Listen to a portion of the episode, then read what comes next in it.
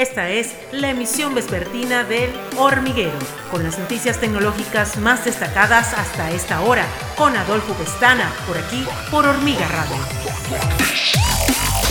Hola, bienvenidos a la emisión vespertina de El Hormiguero. Yo soy Adolfo Pestana y a continuación las notas más importantes en el ámbito de la tecnología hasta esta hora. Hoy es jueves 7 de septiembre del año 2021 y así comenzamos. Todas las aplicaciones presentes en la App Store, la plataforma oficial de software para dispositivos de Apple, tendrán que permitir que los usuarios puedan eliminar sus cuentas sin salir de la app a partir del 31 de enero del próximo año. La App Store anunció el mes de junio una actualización en sus normativas para desarrolladores en el apartado 5.1.1 que requiere que las apps describan cómo el usuario puede revocar el consentimiento o solicitar la eliminación de sus datos.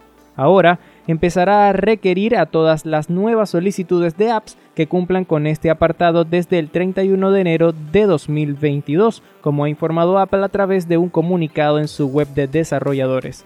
Entre los nuevos requisitos, todas las aplicaciones que permitan crear una cuenta de usuario tendrán que dar una opción interna sin tener que salir de la app para iniciar el borrado de los datos de la cuenta. Recientemente nos hemos enterado que para la alegría de los seguidores de la serie de la BBC que narra las andanzas de la familia Shelby y sus secuaces Peaky Blinder, un film basado en ellos, viene en camino. El anuncio le sigue al del estreno de la sexta y última temporada en 2022, que ya está grabada y editada casi en su totalidad, sin embargo, este nuevo proyecto, que comenzará a grabarse en 2023, significará el fin de la saga de drama histórico. Steven Knight, creador de esta serie, afirmó que planea también escribir el largometraje que se instalará y filmará en Birmingham. Y ese será probablemente el final del camino para Peaky Blinder tal como lo conocemos.